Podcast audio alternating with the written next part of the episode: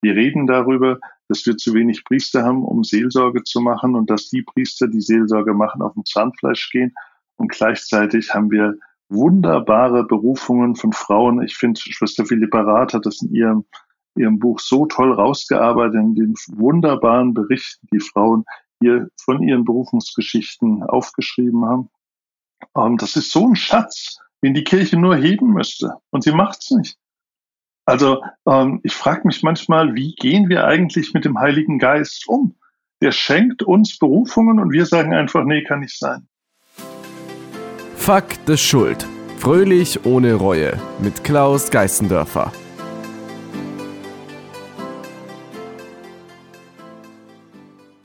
Hallo liebe Zuhörer und Zuhörerinnen. Heute habe ich den ehemaligen Generalvikar von Speyer, Andreas Sturm bei mir und Andreas ist äh, mittlerweile in der altkatholischen Kirche, wie wahrscheinlich die meisten ähm, Zuhörer und Zuhörerinnen schon wissen.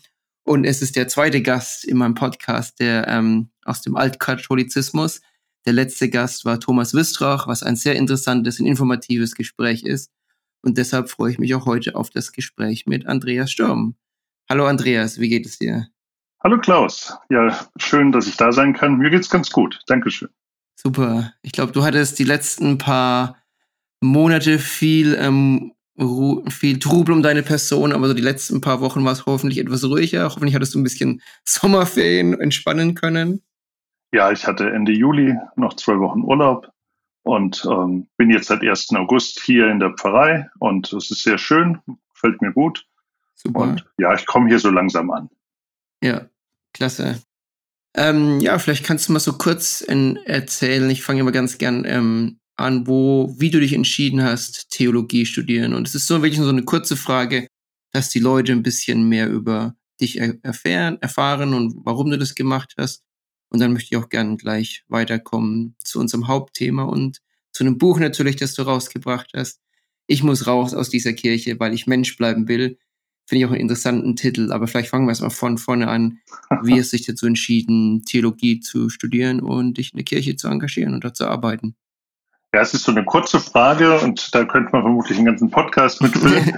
ähm, ich versuche mich kurz zu halten und wenn du denkst, das ufert doch zu sehr aus, einfach unterbrechen. Ähm, ja, ich stamme aus einer schon katholisch geprägten Familie. Ähm, ich war von klein auf in Gottesdiensten mit dabei. Ähm, der sonntägliche Kirchgang war fester Bestandteil in meiner Familie. Ich bin mit neun zur Kommunion gegangen und in dem Jahr habe ich zufällig einen Flyer von einem KJG-Zeltlager entdeckt, war dann da mit dabei, habe dort zum ersten Mal auch mal einen jungen Priester erlebt, der als Kaplan da dabei war. Fand das unglaublich faszinierend. Die ganze Stimmung, Atmosphäre hat mir super gut gefallen. Und ja, bin dann Messdiener geworden, habe so diese kirchliche Jugendkarriere mit äh, Messdiener und KJG eben erlebt ähm, in den ganz unterschiedlichen Schattierungen und ähm, immer wieder Priester erlebt. Und da sind auch so viele Glaubensfragen, die bei mir waren, haben da ihren Platz gehabt, wo Menschen sich Zeit genommen haben, mit mir darüber zu reden, zu diskutieren. Und ähm, ja, und am Ende habe ich für mich irgendwo so mit 16, 17 gesagt, das wäre auch ein Weg für mich, der mir Freude macht. Da war meine Familie auch eher so ein bisschen geschockt am Anfang. Ähm, aber sind das natürlich auch irgendwo mitgegangen. Und ähm, ja, ich habe es nie bereut, Theologie zu studieren und auch mich zum Priester weihen zu lassen. Schön, sehr gut. Ähm, mit 16 ist es echt ganz schön jung, muss ich sagen, dass du mit 16 dich schon in diese Richtung entschieden hast. Das finde ich ähm, äh, beeindruckend, muss ich sagen, Andreas. Ja, ja aber es gab natürlich immer auch, ähm, also Zweifel gab es schon auch im Studium immer mal ja. wieder, ob das der richtige Weg ist. Aber ähm, ja, es war schon so die Phase, wo mich das einfach auch extrem fasziniert hat. Und ähm, ja, als ich dann so in der Oberstufe am Nachdenken war, wie es für mich weitergeht, habe ich einfach für mich klar gehabt, ich will Theologie studieren und ähm, Priester werden. Super. Und nur mal ganz kurz, wann, wann war das Oberstufe? In welchem Jahr? Zu, ganz zu circa 80er? Nee, also jetzt, äh, jetzt auch durch die 90er. ja, es war schon, es war schon in den 90ern, ja. Ähm, okay. Ich habe 94 Abitur gemacht. Ah ja. Ja, also Anfang 90er dann. Okay. Ja, genau. Super. Mhm. Ja. Dann, ähm, ja, du hast gemeint, Ähm, du hattest auch eine sehr, eine, eine sehr schöne Zeit. Ich habe natürlich viele von deinen ähm, Interviews vorher schon gelesen. Allgemein hattest du eine sehr ähm, gute Zeit in der katholischen Kirche. Und das möchte ich auch im Podcast machen. Es soll, oder mit dieser Episode und allgemein, es soll irgendwie nicht negatives Ablästern sein, sondern es soll einfach ähm, die, die, die schönen Seiten und wie auch die, die nicht so schönen Seiten darstellen. Und ich würde gerne mal fragen, weil, wie gesagt, ich habe es in einem Interview gelesen, was waren denn so die, die schönen, die sonnigen Seiten, die tollen Erfahrungen, die du im Laufe deiner Karriere in der katholischen Kirche hattest? Ja, also ich bin 2002 zum Priester geweiht worden, war Kaplan in Landau in der Südpfalz. Das war, war eine tolle Zeit. Ich habe da sehr viel gelernt, sowohl von der Gemeindereferentin als auch dem Pfarrer da und auch vielen Ehrenamtlichen der Gemeinde. Mir hat das unendlich viel Spaß gemacht, mit den Messdienerinnen und Messdienern zu arbeiten. Ähm, fand es eine sehr lebendige Gemeinde, habe da mich ausprobieren können. Der Pfarrer hat ähm, einem da sehr viel Spielraum gegeben, das fand ich toll. Ähm, ja, sich selber da auch so zu erleben. Und bin dann nach zwei Jahren, ähm, habe ich das Kaplansein ein bisschen verlassen und äh, bin damals ins bischöfliche Jugendamt gekommen als ähm, Diözesanleiter der KJG, geistlicher Leiter und äh, Referent für Ministrantinnen und Ministranten in der Diözese. Das war ähm, Vorbereitung von Messdienerwallfahrten nach Rom. Es waren ähm, KJG-Schulungswochenenden, Fortbildungswochenenden mit Gruppenleiterinnen und Gruppenleitern. Ich habe das als eine sehr äh, spannende Zeit erlebt, auch wie leidenschaftlich sowohl bei der KJG auf Diözesan- und Bundesebene als auch beim BDKJ diskutiert, gestritten wurde, aber in einer guten Art und Weise diskutiert und versucht, so der richtige Weg zu finden. Also ich habe das als ähm, eine sehr bereichernde Zeit erlebt, ja, die für mich auch sehr horizonterweiternd war. Und ähm, ja. ja ich habe in der Zeit ähm, in Burweiler äh, wohnen dürfen, ein kleiner Ort an der Weinstraße, habe dort ähm, an Sonntagen, wo ich mit der Jugend nichts hatte, dort so ein bisschen mit ausgeholfen in der Gemeinde das hat mir auch gut getan, so dieses, ja, so als Gegengewicht zu doch manchmal auch ein bisschen abgespaceden Jugendgottesdiensten, so ganz normale, traditionelle Gottesdienste mhm. zu haben. Das äh, hat mir schon auch gefallen, ja. Schön, okay. Ähm, ja, da, und ähm, dann möchte ich mal so ein bisschen vorspringen ähm, in die, in die, ähm, die letzten paar Monate. Was war denn so der Ausschlaggeber? Dass du dich entschieden hast, ähm, ja, das Buch zu ähm, schreiben und dann ähm, den, den Kirchenaustritt anzustreben? Ja, ich würde sagen, es, von der Reihenfolge würde ich es anders sagen. Ähm, ich habe schon immer, das mache ich schon seit Studietagen, ähm, wenn für mich große Entscheidungen anstehen, dass ich ähm, Tagebuch schreibe. Ähm, und jetzt nicht so, äh, dass ich jeden Tag aufschreibe, was ich heute erlebt habe und gemacht habe, sondern die Fragen, die mich so beschäftigen, dass ich die niederschreibe. Das habe ich früher, vielleicht kennen das manche noch, diese schwarz-roten Notizbücher. Äh, da habe ich unzählige Bände von gefüllt. Heute tippe ich das dann eher ins MacBook rein oder ähm, mache mir so ähm, Notizen. Und ähm, ja, für mich hat das ein bisschen was äh, auch von Therapie, aber auch von, ähm, ja, für mich in einer schwierigen Phase eine verantwortete Entscheidung fällen zu können.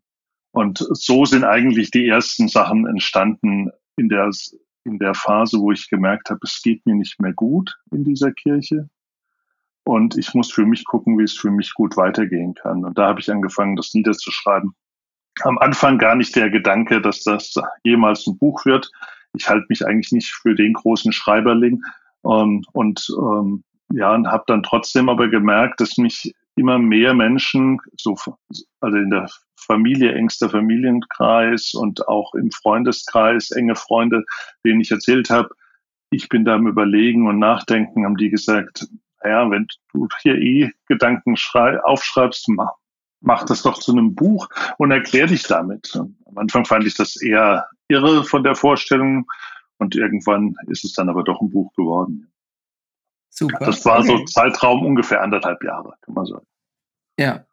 Und also das, Ähm, wie, wie, wie passt dann das Buch jetzt? Ich, ich verstehe, dass das Buch vorher kam und genau nochmal auf die, auf deine Antwort auch einzugehen.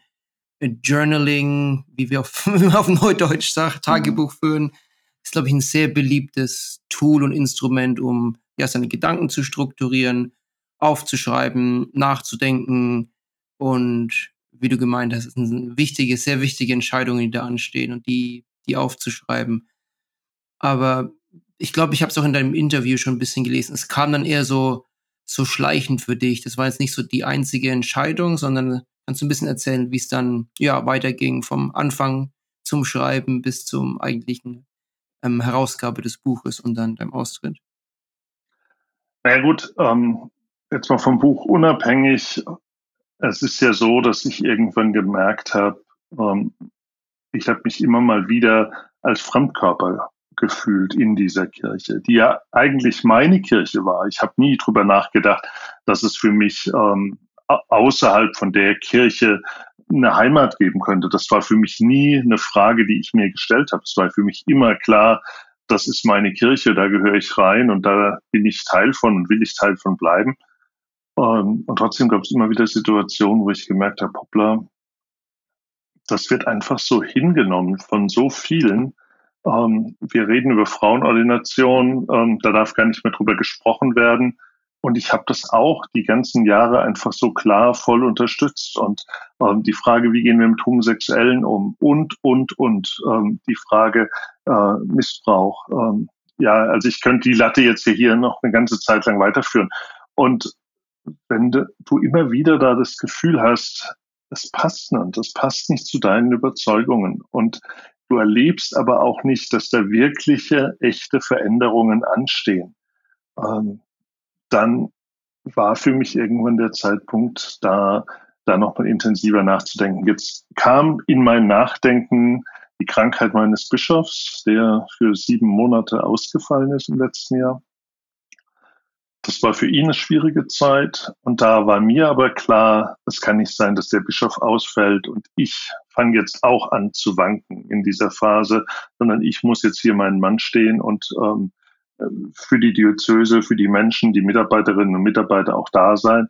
Und ähm, da müssen meine Themen in den Hintergrund. Ähm, aber ähm, die sind natürlich da gewesen die ganze Zeit. Ja. ja. Und, und, ähm, und jetzt irgendwie ist es jetzt ein bisschen, ähm, wie sagt man, eine hypothetische Frage. Hast du mal drüber nachgedacht, so ähm, so, so ein roger General-WK und dann einfach deine ähm, eigene Meinung zu postulieren, wenn der Bischof krank ist, hättest du ja sagen können, nee, wir machen jetzt, ähm, ähm, wie war das, wir tun homosexuelle Paare trauen in dem Bistum, weil ich bin jetzt der Boss auf gut Deutsch. Hast du mal jemals darüber nachgedacht oder ist es einfach zu weit ähm, weggeholt?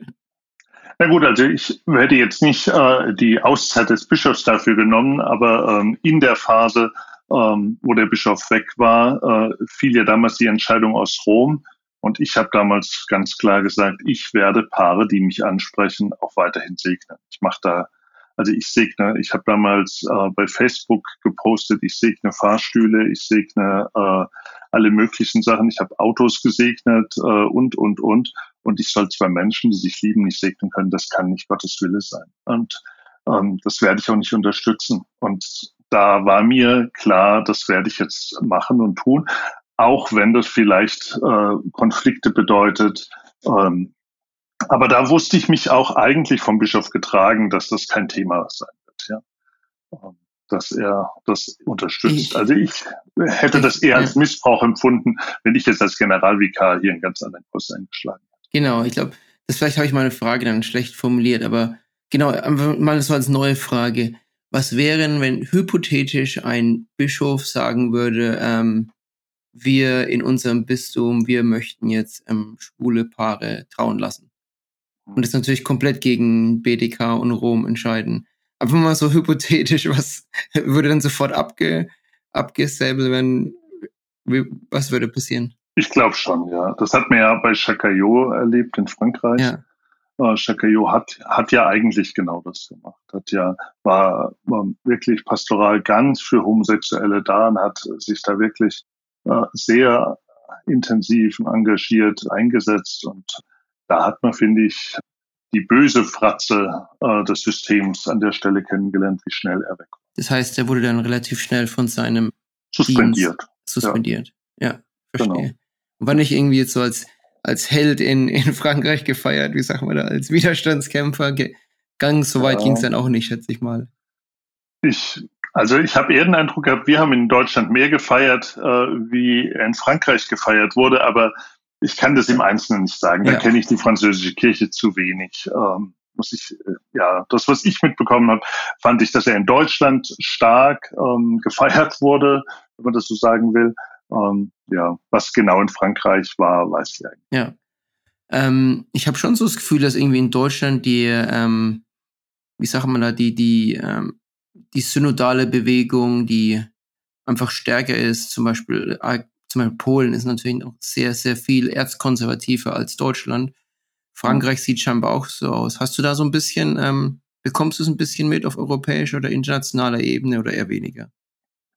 Also auf internationaler Ebene würde ich sagen, ähm, bekomme ich mit, weil ich ja in den USA auch studiert habe.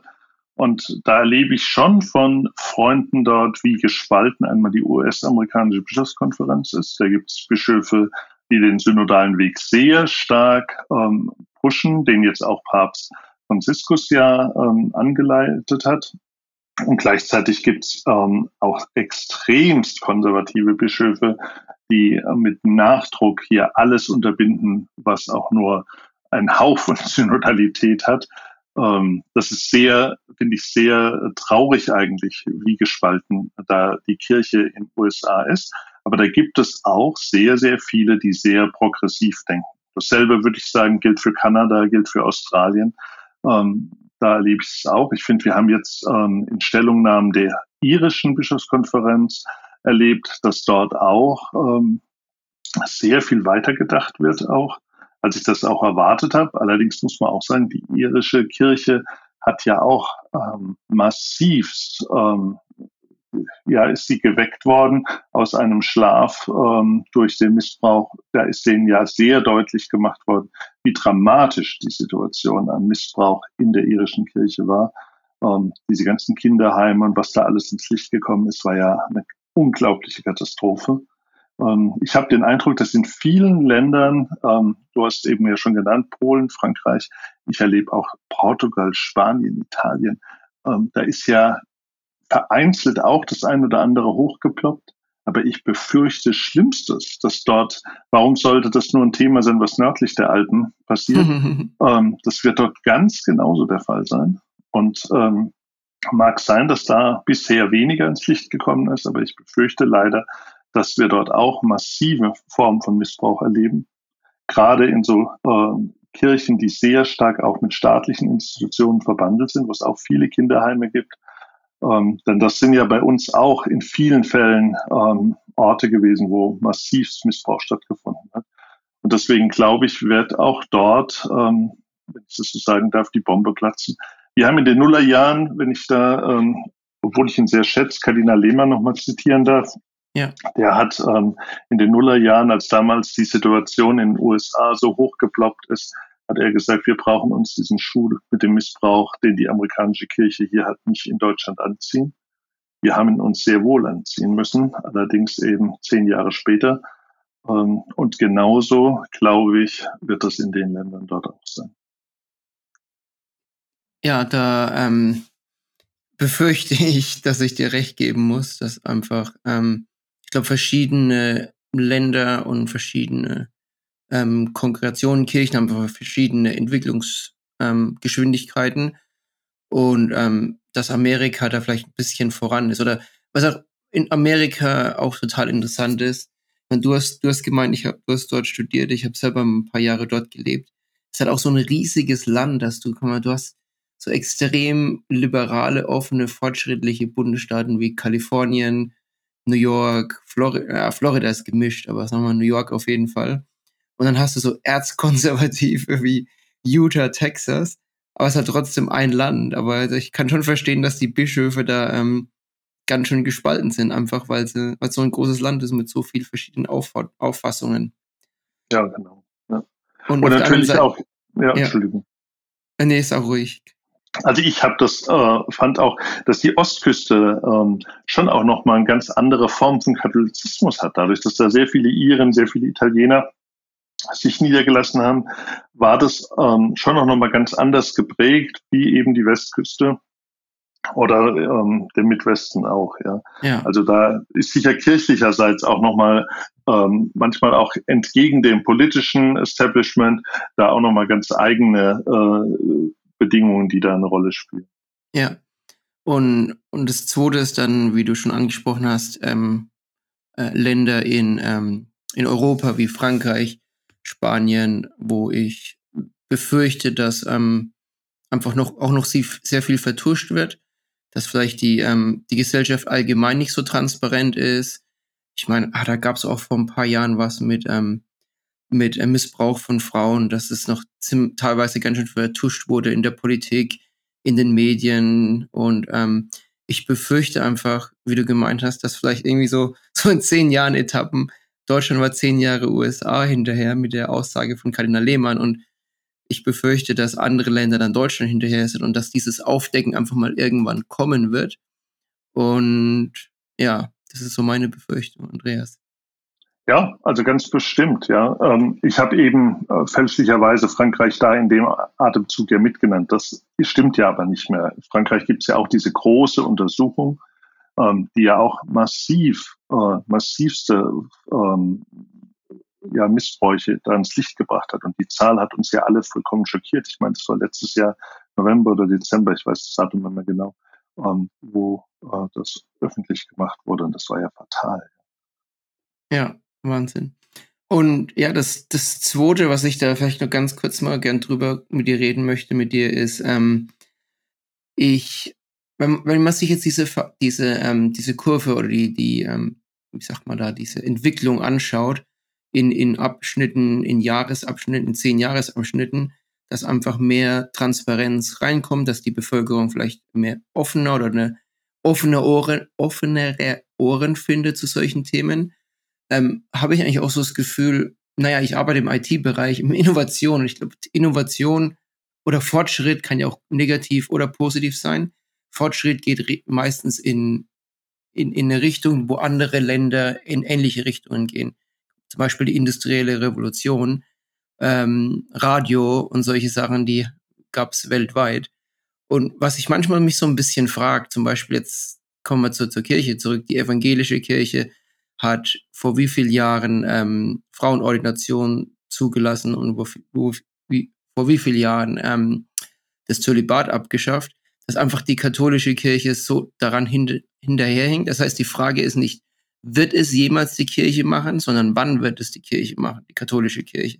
Das einfach, wenn man sich das anschaut, als, wie gesagt, als Fortschritt, als Evolution unserer, ähm, der Menschheit, speziell der, der Kirchengesetze und Gewohnheiten, glaube ich, dass die Frage ist, wann und nicht, ob es passiert. Was ist da deine Meinung dazu? Also bin ich ganz sicher, dass es kommen wird. Ähm, also die Zölibatsfrage finde ich ja noch mal weniger dramatisch, wenn ich ja. das so sagen darf, ähm, weil wir hatten ungefähr ein Jahrtausend auch in der lateinischen Kirche verheiratete Priester. Ähm, wir haben auch heute noch in der lateinischen Kirche verheiratete Priester nämlich ehemalige evangelische, anglikanische Pastoren und Pfarrer, die äh, römisch-katholisch werden, die selbstverständlich ähm, verheiratet äh, sind und Kinder haben.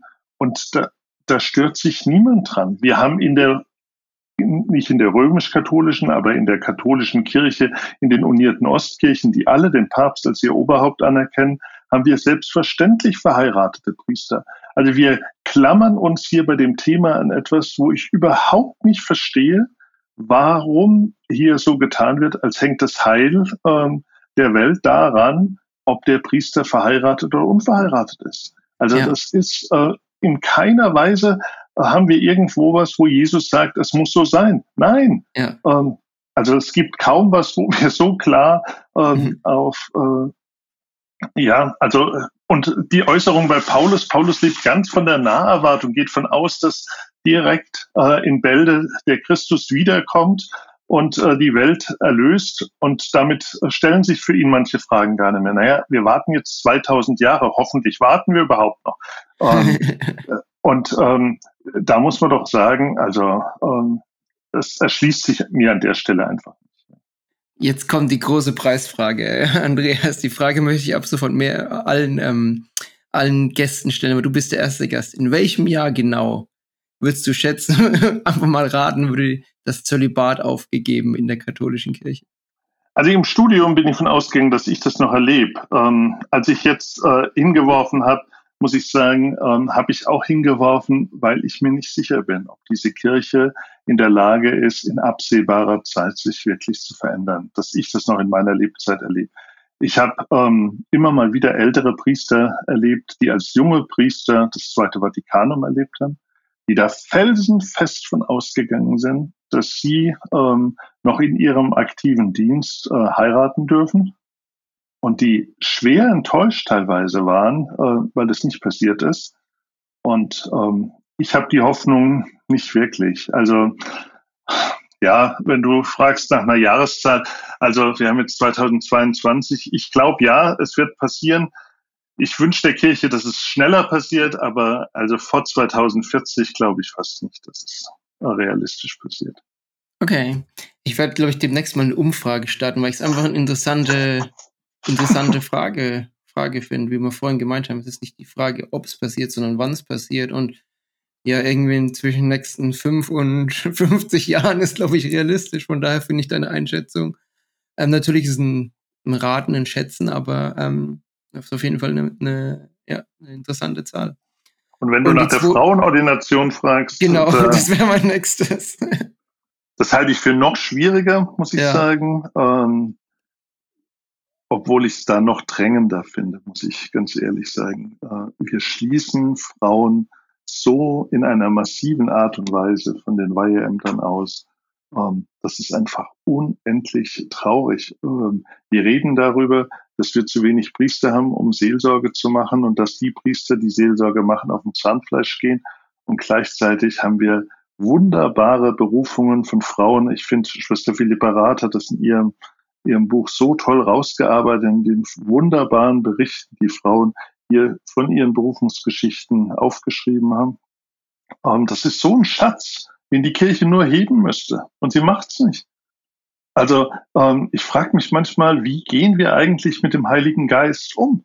Der schenkt uns Berufungen und wir sagen einfach, nee, kann nicht sein. Das, also ich finde das, das ist wirklich eine Sünde wider den Heiligen Geist, finde ich. Und ja. ähm, da, also ich, da fehlen mir manchmal wirklich die Worte. Ja. Ich werde dich doch mal, aber ich muss dich trotzdem festnageln.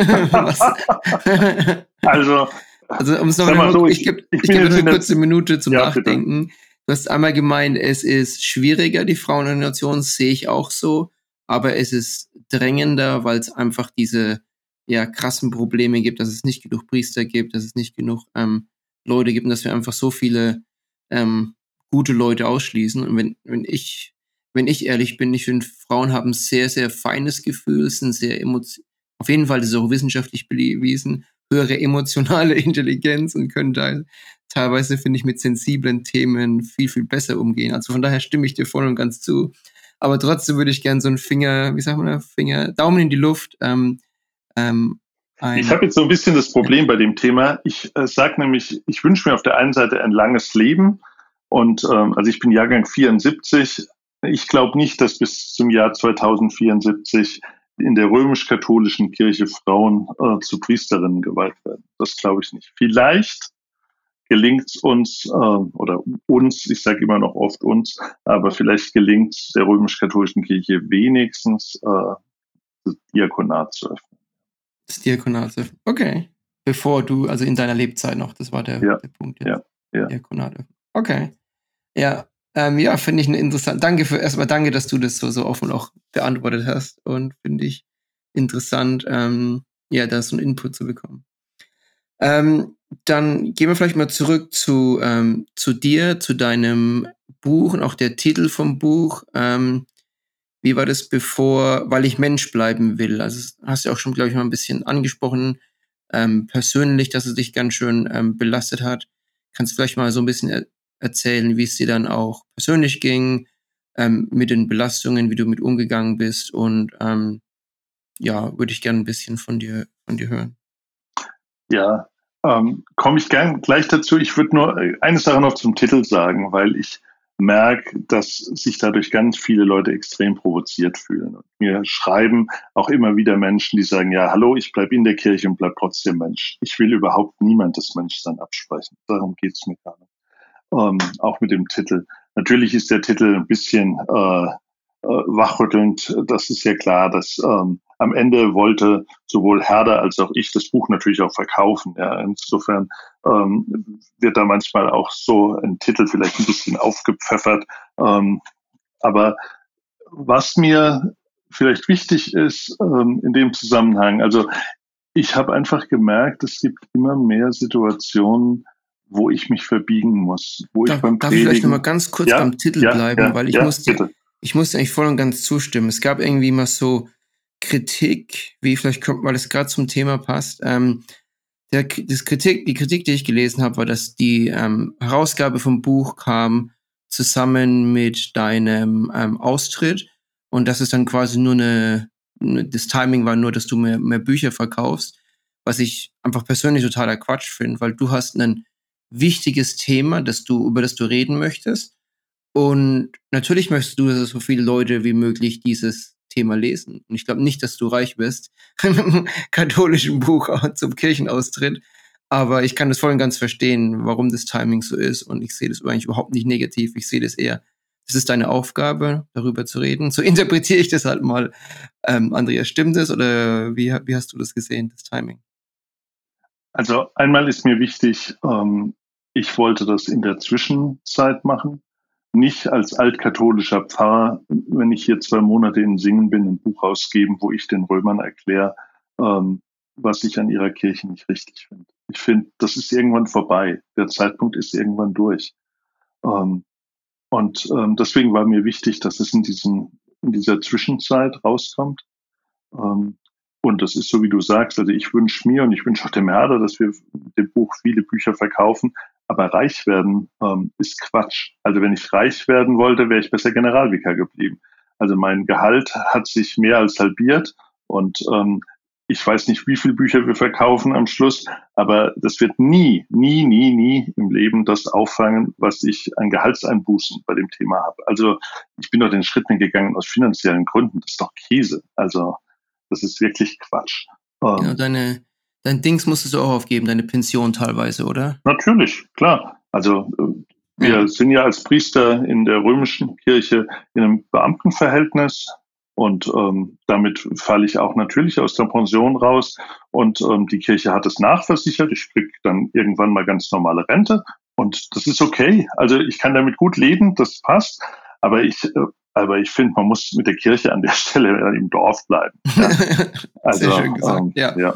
Und das zweite genau. zum Titel, ähm, naja, ich meine, wenn du dir mal meinen Podcast anschaust, Fakt der Schuld, das ist auch nicht unbedingt der, der Titel, der am wenigsten Aufmerksamkeit. Klar möchte ich damit Aufmerksamkeit ähm, auf, auf meinen Podcast, auf die Episoden und auch manche Episoden, ähm, Namen und Titel haben auch schon ähm, ja, Wörter, die einfach wachrütteln, aber sorry, wir leben halt mal im 21. Jahrhundert in, auf Englisch oder auf Neudeutsch die Attention Economy, wo jede, jede App, Facebook, Twitter, Instagram, Google nach deiner Aufmerksamkeit sucht und ähm, es ist schwer, Aufmerksamkeit heutzutage zu bekommen.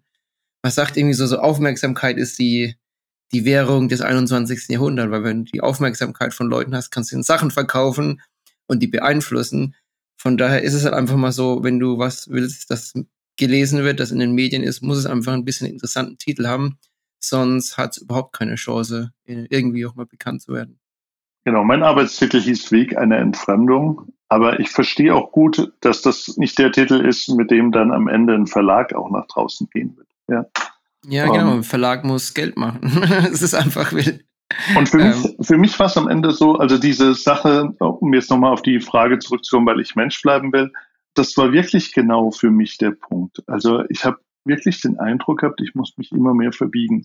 Und ähm, also für mich am dramatischsten habe ich das eigentlich erlebt, als ich vor den äh, Firmlingen stand. Ich habe ähm, in der Krankheitsphase des Bischofs ganze Reihe Firmengottesdienste gemacht. Ich arbeite total gerne mit jungen Menschen. Ich fand das großartig, dass ich die Gelegenheit hatte, Firmengottesdienste zu haben. Dann habe ich diese jungen Menschen vor mir und predige davon, lasst euch vom Heiligen Geist anstecken, entzünden, bringt euch ein in diese Kirche, verändert was, es liegt an euch.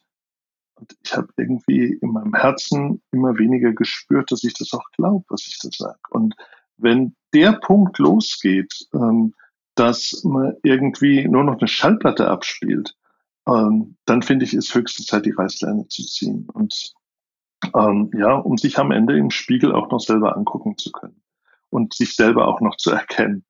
Und ähm, deswegen war das für mich so wichtig. Eine andere Episode, die ich im Buch auch schilder, das war in Bezug auf diese hohen Kirchenaustrittszahlen, stand ich in einer Gruppe von äh, Kollegen und dann sagt jemand, ja, die Ratten verlassen das sinkende Schiff. Ähm, und das in einer Phase, wo ich am Ringen war mit mir, gehe ich raus, gehe ich nicht raus. Und ich bin keine Ratte, ähm, sondern ich gehe hier raus äh, als Mensch, ähm, um Mensch zu bleiben. Ja, verstehe ich. Wow. Ähm, ja, ähm, ich, ich, ich, ich ähm, was wollte ich noch? Genau, das, was ich fragen wollte, war, ähm, hat es sich dann auch persönlich so angegriffen? Konntest du ähm, Stresssymptome im Körper sehen, irgendwie nervöses Augenzucken, ähm, Fingernagel an Fingernagel, dass du es wirklich dich körperlich, emotional, geistig, psychisch be bedrückt, diese Situation? Ja klar, ich habe das schon als hochbelastend erlebt. Ich habe Tinnitus entwickelt. Ähm, als ich das gesagt habe, haben mir viele Leute gesagt, ja, okay, haben auch alle Tinnitus. Ja, das mag ja auch sein, ähm, dass das viele Menschen haben. Aber die Frage ist doch, wollen wir mit sowas leben oder müssen wir irgendwann mal sagen, was ist denn mit mir, meiner Gesundheit? Ähm, ja, ich bin so ein klassischer ähm, Stressesser. Immer wenn bei mir der Druck steigt, ähm, dann äh, äh, greife ich nochmal fröhlich zu. Ähm, um, aber das ist ja auch nicht gesund. Ähm, und ja, ich Schlafstörung. Also es ja eine ganze Reihe Sachen, die da äh, zusammengekommen sind. Und da habe ich irgendwann gemerkt, äh, jetzt ist eine Phase, erreicht, wo es einfach auch gut ist, ähm, für mich zu sagen, stopp, ähm, es langt jetzt. Ja. Nee, nee, danke, danke, dass du darüber redest und ich finde es auch wichtig, in einem Podcast und solche Sachen anzusprechen, dass wenn Leute, ähm, es muss auch nicht in, in, einem, in einem kirchlichen Beruf, es kann in irgendeinem Beruf sein, ich hatte es auch schon, bei mir ist es dann so ein Augenzucken, so ein nervöses Augenzucken, mhm. wo mein Augenlid einfach anfängt zu zucken. Mhm. Das ist so ein mhm. bisschen das Zeichen von ja, Stress ja. bei mir. Schlafstörungen auf jeden Fall auch. Und ähm, ja, dass man einfach auf seinen, seinen Körper hört. Und du hast vorhin vom Heiligen Geist geredet. Ich glaube, dass dann der, kann natürlich jeder interpretieren, wie er will, aber ich interpretiere es so, dass dann Gott, der Heilige Geist, ähm, zu dir redet und sagt, ja, pass mal auf ein bisschen auf deinen Körper, du treibst irgendwie zu weit und du bist gerade nicht so in einer Situation, wo es dir gut geht. Und ich finde es sehr wichtig, dass man es lernt, auf sich und seinen, seinen, seinen Geist und sein Gefühl zu hören. Ja, weißt du, auf der einen Seite feiern wir so Feste wie gestern, leibhaftige Aufnahme Mariens in den Himmel. Da wird äh, betont, wie wichtig auch dieser Leib ist, der uns von Gott gegeben ist. Und dann gibt's doch ähm, so im Alltag ist dieser erhöhte Leib auf einmal ganz weit weg, spielt keine Rolle. Ähm, ja, ist halt Instrument, der hat zu tun, was wir wollen und sagen und ähm, dass der Leib uns aber vielleicht auch mal was sagt und äh, deutlich macht, Junge, stopp, ich habe jetzt hier ein Stoppschild gesetzt und jetzt tu auch was und lauf nicht einfach weiter. Ähm, ja, ich will das nicht nur der Kirche in die Schuhe schieben. Das sind ja oft auch äh, vielschichtige Sachen, die zusammenkommen. Aber ähm, es hat sicher hat das auch eine Rolle gespielt in all dem. Ja, ja also bei, bei mir hat es ja überhaupt nichts mit der Kirche zu tun gehabt. Ich meine nur genau. allgemein, dass ja. man solche Sachen offen anspricht und es auch so ein bisschen mein Podcast geht ist natürlich ein, ein katholisch-christlicher Podcast, aber ich finde einfach das Thema Persönlichkeitsentwicklung sehr interessant, ähm, Gesundheit und ich finde, es gehört einfach auch so ein bisschen mit rein, dass man ja auf seinen Körper hört, sein, wie, wie du gemeint hast, der Leib ist was Besonderes, was Tolles und der kann dir dann auch Signale geben fürs Leben. Genau. Ja. ja. Ähm, ja, dann will ich mal ein bisschen weiter noch ähm, fragen. Ähm, das, in einem der ähm, Artikel hast du von einem totalen ähm, Systemzusammenbruch geredet. Das heißt, es ging, glaube ich, um Veränderungen, wie wird sich das System verändern, aber nur, wenn es erst zu einem ähm, Zusammenbruch kommt, aber zurzeit werden Schönheitsreparaturen gemacht und einzelne kleine Umbauten. Kannst du ein bisschen noch näher erklären, was du da ähm, äh, gemeint hast damit? Ja, ich habe den Eindruck, dass zumindest mal auf weltkirchlicher Ebene schon gesehen wird, dass ziemlich viel Druck im Kessel ist. Nicht nur bei uns, auch in anderen ähm, Ländern, äh, Kontinenten, äh, Teilkirchen. Und ähm, ich habe den Eindruck, da soll ein bisschen Druck abgelassen werden, dass die Situation wieder weitergehen kann, aber bloß nicht zu viel Veränderung, sondern nur so ein bisschen. Und da wird so die Spitze, die soll abgetragen werden und dann wird es schon wieder irgendwie weitergehen. Ich glaube aber nicht, dass das ausreicht. Ich glaube, ähm, also die Frauenfrage, die wir vorhin ja schon mal angesprochen haben, die muss angegangen werden. Und da wird es nicht ausreichen, dass ich jetzt in Kongregationen auch mal eine Frau reinsetzen kann. Wenn ich Frauen automatisch von den Weiheämtern ausschließe, ist das kein adäquater Ersatz. Ich habe mich auch gefreut wie ein Schneekönig, als wir in Speyer zwei Frauen als Hauptabteilungsleitungen eingesetzt haben. Zwei tolle Frauen, die hoch engagiert da ihre Arbeit machen. Und da haben mir viele im kirchlichen Kontext auf die Schultern geklopft und haben gesagt, super, toll, dass ihr es gemacht habt. Aber mal ehrlich, wenn ich das Freunden erzählt habe, die mit Kirche nichts im Hut haben, die haben überhaupt nicht verstanden, was da die Sensation an dem Thema ist. Das ist, muss selbstverständlich sein, dass Frauen in Behörden jede Position kriegen können. Und das, warum soll das denn in Kirche nicht so sein? Schlimmer ist es doch viel eher, dass wir automatisch sagen, ja, die können zwar jede Behördenposition kriegen, aber Weihe, also das geht nun mal gar nicht. Und ähm, also da müssen wir, muss Kirche ran. Und wenn Kirche da nicht rangeht, ja. Und mein, mein Punkt war, ähm, ich glaube, es wird versucht mit ein paar Schönheitsoperationen, dass man so Kleinigkeiten, kleine Zugeständnisse, wie eben jetzt zum Beispiel hier die römischen Dikasterien und Kongregationen, ähm, dass man damit den Druck aus dem Kessel nimmt und damit zeigt, guck mal, es passiert ja was, aber die richtigen Fragen bleiben. Ähm, unbearbeitet. Und wenn das so weitergeht, dann glaube ich, wird es keine echte Veränderung geben. Und dann werden noch mehr Menschen weglaufen. Deswegen glaube ich leider, es scheint nicht möglich zu sein, dieses System im laufenden Betrieb ähm, zu erneuern. Aus irgendeinem Grund klappt das nicht. Ich, ähm, und deswegen sage ich, äh, es ist vielleicht genauso, wie das vor 500 Jahren bei Luther war. Da war auch ganz offensichtlich, Luther hat die Finger in die Wunden gelegt und hat gesagt, wo überall, wo es überall hakt und klemmt.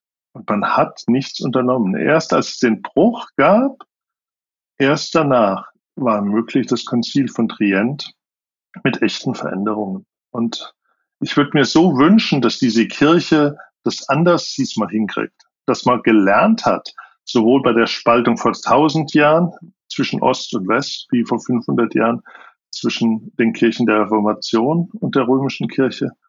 Aber ich habe leider die Hoffnung, dass es wieder nicht klappt. Dann eine andere Frage. Glaubst du, es wird zu einem Bruch kommen in den nächsten paar Jahren aus, ähm, wie du gerade begründet hast, dass es keine Veränderung gibt, dass es nur Schönheitsoperationen gibt? Ich glaube, diesmal passiert was viel Schlimmeres. Ich finde, ähm, viele Menschen gehen einfach. Und die kommen nirgendwo mehr an die landen kaum in einer anderen Kirche. Und das finde ich doch eigentlich, müsste das doch die Verantwortlichen in einer Art und Weise so schlaflos äh, hinterlassen. Da dürfte doch eigentlich, müsste doch jeder sagen, um Gottes Willen, unser Auftrag ist, geht zu allen Menschen, verkündet das Evangelium. Was machen wir? Wir treiben die Leute in Scharen aus diesen Kirchen. Und also das finde ich das Dramatische eigentlich. ja. ja. Ähm, dann noch eine Frage. Glaubst du, die ähm, Weltkirche hat ähm, bestehen, wie wir vorhin schon mal ein bisschen geredet haben, über Amerika, die ähm, teilweise oder manche Bischöfe in Amerika, die sehr ähm, wir, moderne Einstellungen haben. Und dann gibt es natürlich ähm, Gemeinden, sagen wir mal, in, in der dritten Welt, die natürlich einfach ganz aus, aus gesellschaftlichen Gründen ganz, ganz andere Einstellungen haben Glaubst du, dieses Konzept von Weltkirche ist auch ein, ein, Teil des Problems, dass man zum Beispiel sagt, in, in der westlichen Welt wäre Thema wie, ähm, wie Priesterzölibat überhaupt kein, keine Frage, aber in anderen Ländern ist es auf jeden Fall was, was nicht auf dem Tisch steht zur Diskussion. Glaubst du, das ist ein Problem? Also ich, ich glaube einmal, dass ähm, Weltkirche sein eine unglaubliche Bereicherung ist. Ich habe das immer als großartig erlebt, irgendwo in der Welt sein zu können und mit Katholikinnen und Katholiken dort vor Ort Gottesdienste feiern zu können, äh, mich auszutauschen über die Heilige Schrift, über den Glauben zu reden, zu diskutieren, was das mit unserem Leben macht. Und da hat es keine Rolle gespielt, ob das in Ruanda, in Brasilien, ähm, in Frankreich war. Ähm, ich fand das immer fantastisch und ähm, finde von der Seite her Weltkirche als was Tolles. Aber wenn Weltkirche bedeutet, dass überall alles gleich sein muss, ähm, dann glaube ich, ähm, machen wir was, was die Menschen in den einzelnen Regionen überhaupt nicht ernst nimmt. Wir müssen hier nicht genau so alles machen wie Menschen in Afrika, in Asien, ähm, in Australien, USA ähm, oder in Amerika, Nord und Süd, sicher nochmal ganz unterschiedlich getrennt auch voneinander. Ähm, wenn wir da einfach ähm, den Teilkirchen viel mehr Autonomie geben, und das ist ja was, was eigentlich was ziemlich Neues ist. Ähm, die Kirche hatte immer eine große Autonomie, weil es überhaupt nicht möglich war, diese Weltkirche von einer, äh, von Rom aus so zu steuern. Ähm, das ist ja vieles erst unter Pius dem Neunten entstanden. Ja?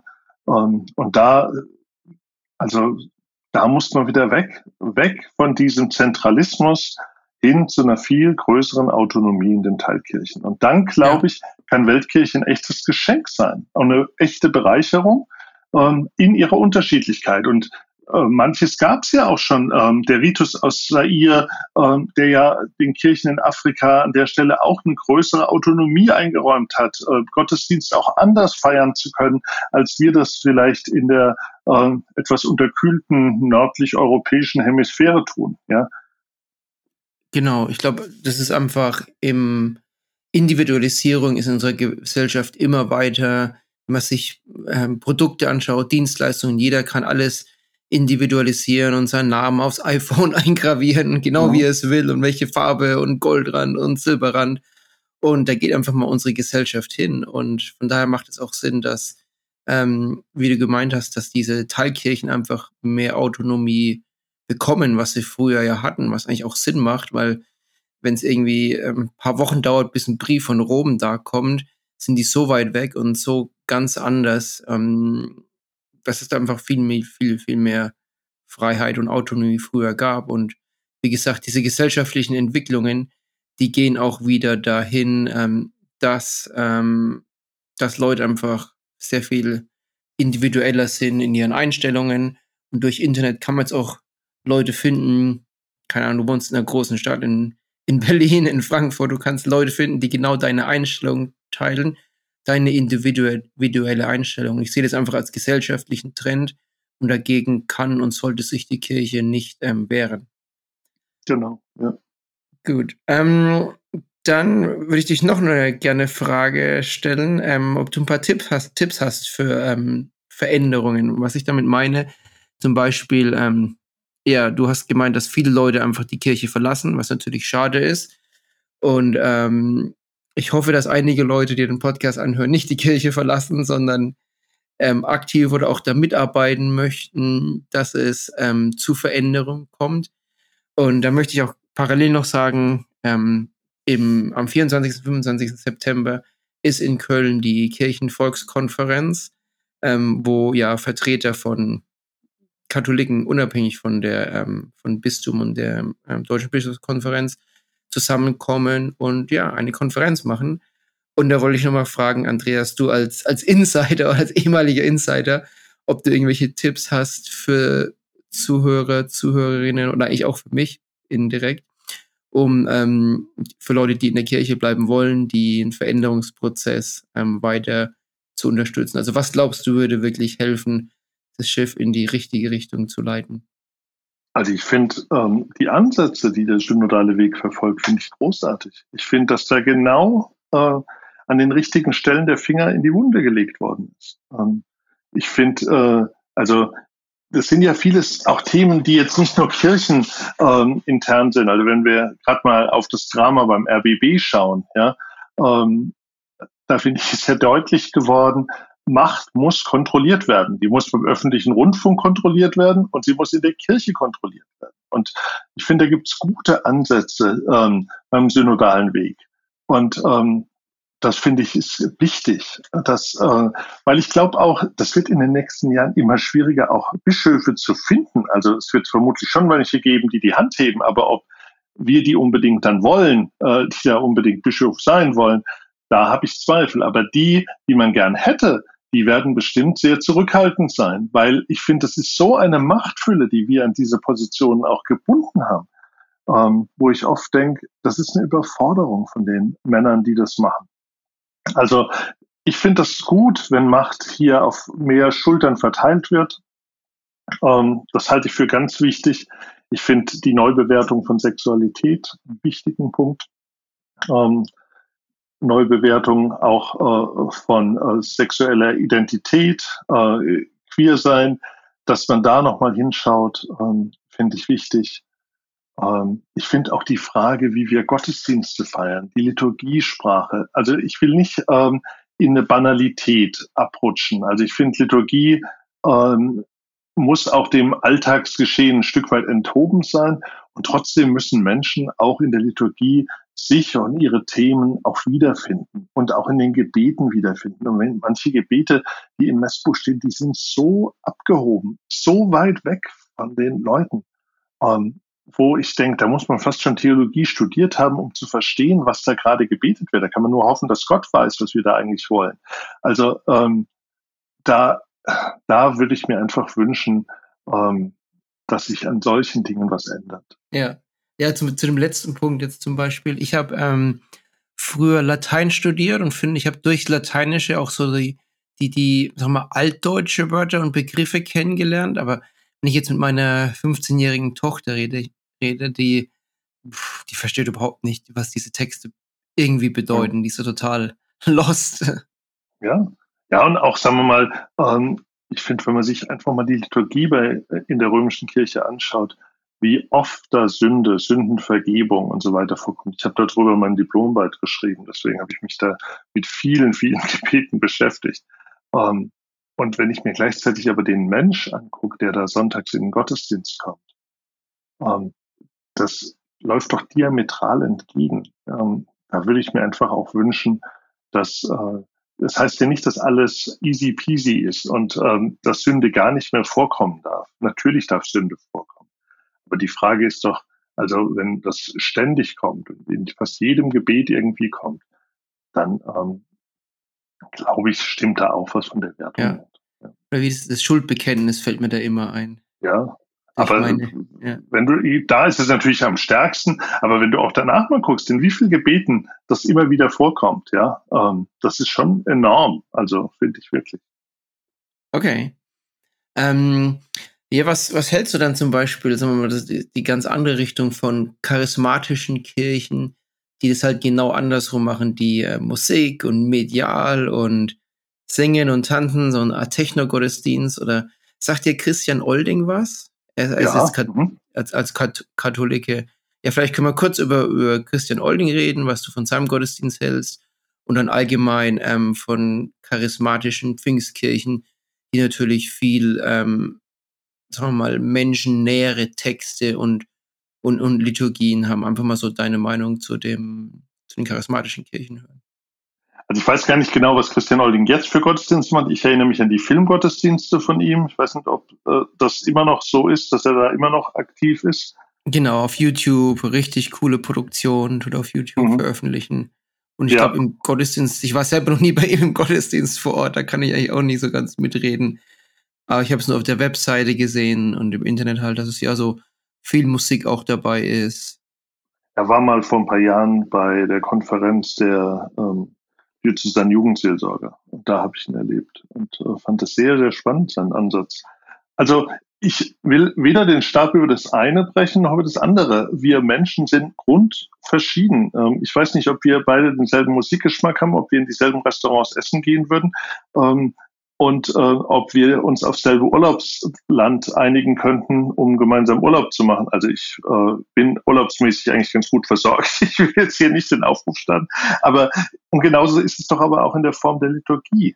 Ähm, da wird der eine ein lateinisches Hochamt brauchen, um wirklich total happy und glücklich zu sein. Und der andere sagt, wenn ich nicht irgendwie die Arme über den Kopf äh, werfen kann und im äh, mit der Musik äh, grooven kann und dabei die Augen geschlossen habe und einfach da in so eine Gebetshaltung für mich reinzukommen, ist das für mich kein Gottesdienst. Ich brauche meinen Lobpreis. Und der dritte ähm, will vielleicht sogar ähm, in Glossolalie und Zungenrede, ähm, nur da findet er so das Normale und der andere braucht seine Gottesloblieder oder will mit der Gitarre irgendwas haben.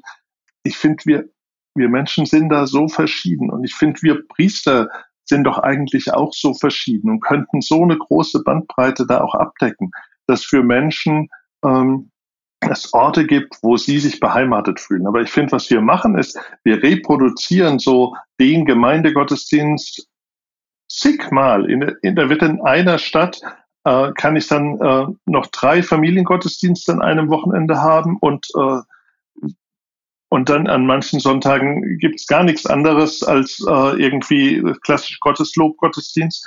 Also wo ich mir einfach da denke, wir könnten doch eine viel größere Bandbreite und Form ähm, haben. Nicht alles wäre mein Ding. Also ich bräuchte jetzt nicht unbedingt einen sehr charismatischen Lobpreis, Gottesdienste. Das ist nicht so meins.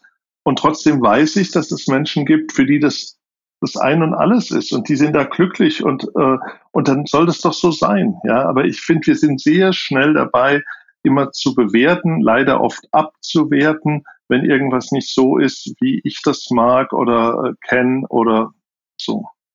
Ja, ja, genau. Menschen sind grundverschieden und ähm, wie, wie, wie, du gerade schon gemeint hast, ob du und ich den gleichen Urlaub haben, Musikgeschmack, ja, ja, ja. Ich hoffe, dass es allgemein, ähm, dass es mit Partnern zum Beispiel mit, mit, Partnern klappt, weil sonst ist es ein Problem, wenn du in der Ehe bist und genau, unterschiedliche Urlaubsziele und und keine Ahnung, die eine Person möchte immer voll viel Geld ausgeben, oh, tolles Essen hier und da, und der andere möchte viel Geld sparen. Also irgendwann muss man dann doch mal einen, einen richtigen Topf zum Deckel finden, um um nicht so grundverschieden zu sein. Aber davon ausgenommen stimme ich dir natürlich hundertprozentig ähm, zu, dass die Menschen grundverschieden sind. Und wie gesagt, ich glaube, wir werden noch verschiedener, so ein bisschen Generation Y, ähm, dass die, dass die Leute einfach, dass es okay ist, seine Unterschiedlichkeit auszuleben. Mehr okay, als es früher war. Zum, Thema, zum Thema sexuelle Orientierung. Ich glaube, mittlerweile ist es ähm, in der Schule, im Elternhaus nicht mehr so problematisch, sich zu outen, wie das jetzt vor äh, 50 Jahren der Fall war. Das heißt, Individualisierung und, und wird immer mehr und deshalb diese Grundverschiedenheit, wie du gemeint hast, auch anerkennen, zu sagen, ja, verschiedene Leute haben verschiedene Interessen und möchten auch verschiedene Arten von Gottesdiensten. Und ja, manche möchten klassische lateinische, ruhige Gottesdienste, manche möchten ähm, Gospel, manche möchten Techno, und dass man auf die verschiedenen Leute eingeht, fände ich eine sehr super Initiative. Hm, Toll. Genau, ja. Ja, ich glaube, wir kommen auch langsam zum Ende, Andreas. Ich wollte ähm, fragen, ob du noch ein paar abschließenden Worte hast. Ähm, auch gerne ähm, nochmal also zusammenfassen, die Episode, auch gerne noch ein paar positive Sachen zusammenfassen. Du hast ja am Anfang schon gemeint, dass du eine schöne Zeit in der Kirche hattest und viel gemeint. Und ja, nochmal so dein, dein deine, dein Resümee ziehen, bitte. Ja, also ich wurde ja auch in, letzten, in vielen Interviews immer wieder gefragt, ob ich jetzt zum allgemeinen Kirchenaustritt aufrufe. Und das ist Quatsch. Also mir geht es überhaupt nicht darum, um irgendjemand diese Kirche abspenstig zu machen. Wer hier eine Heimat hat und hier beheimatet ist in der römischen Kirche, der soll da bleiben. Ja. Aber ich finde, wir verlieren so viele Menschen, ähm, die aus Kirche austreten, nicht nur aus der römisch-katholischen, aus der evangelischen, vermutlich auch aus der altkatholischen. Und ähm, ich finde aber, denen immer mal wieder auch Alternativen aufzuzeigen. Ähm, das würde ich mir wünschen, dass Menschen ähm, sehen, okay, vielleicht passt das hier nicht mehr, ähm, aber es gibt eben eine Kirche und ich finde diese Kirche, die für mich passt. und wo ich meinen Glauben auch leben kann. Dass das nicht einfach nur, ich glaube, es geht in Gemeinschaft einfach besser. Ähm, ich will nicht sagen, dass man nicht als auch alleine ähm, glauben kann. Natürlich kann man alleine glauben, aber Glauben feiern, ich glaube, da braucht es schon auch ein Du und ähm, ein Gegenüber ähm, oder jemand, der mit mir feiert.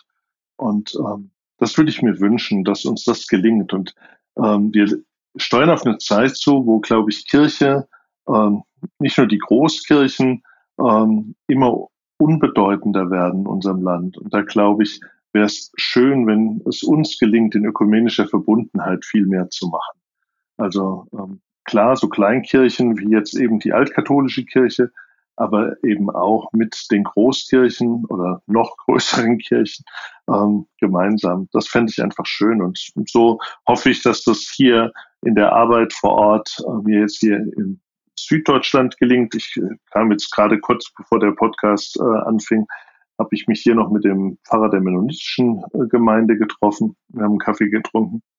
Und genauso Begegnungen finde ich einfach wichtig. Und ähm, ja, und wenn uns das gelingt, dann glaube ich, sind wir ganz nah dran an dem, was Jesus von uns wollte. Ähm, Evangelium leben, das, was wir vom Evangelium verstanden haben, immer wieder jeden Tag aufs Neue. Und das wünsche ich mir für mich und das wünsche ich den Zuhörerinnen und Zuhörern und freue mich auf Begegnungen im Gottesdienst oder wo auch immer. Schön, vielen Dank, Andreas. Ja, dann äh, möchte ich auch noch mal kurz so zusammenfassen von meiner Seite. Einmal, ähm, wie du am Anfang gemeint hast, dass du eine tolle Zeit hattest in der Kirche, dass du viel ausprobiert hattest, schöne Erfahrungen im Jugendbereich, ähm, dass die, die Weltkirche eine, eine, eine super Bereicherung für dich ist, dass du überall in der Welt dich quasi zu Hause findest. Das habe ich so mit aufgenommen. Und dass wir Menschen grundverschieden sind und dass verschiedene Interessen und verschiedene Arten von Gottesdiensten zum Beispiel stattfinden. Was du gerade am Schluss noch gesagt hast, ähm, Ökumene, ja, wir, wir glauben alle an Jesus Christus, an Gott und möchten alle mehr oder weniger ähnliche Dinge machen, das Evangelium leben. Von daher sehr schön. Für die ähm, Zuhörer, ähm, wenn ihr mithelfen wollt, dass Andreas noch viel reicher wird, als er schon ist, durch seine viele Buchverkäufe. Nochmal, ich werde das Buch ähm, verlinken im Herder Verlag. Ähm, es war natürlich nur ein Witz. Ähm, ich muss raus aus der Kirche, weil ich Mensch bleib, weil ich Mensch bleiben will, werde ich die Shownotes setzen. Wenn euch diese Episode gefallen hat, würde ich mich riesig um eine Bewertung auf Spotify oder Apple freuen. Herzlichen Dank.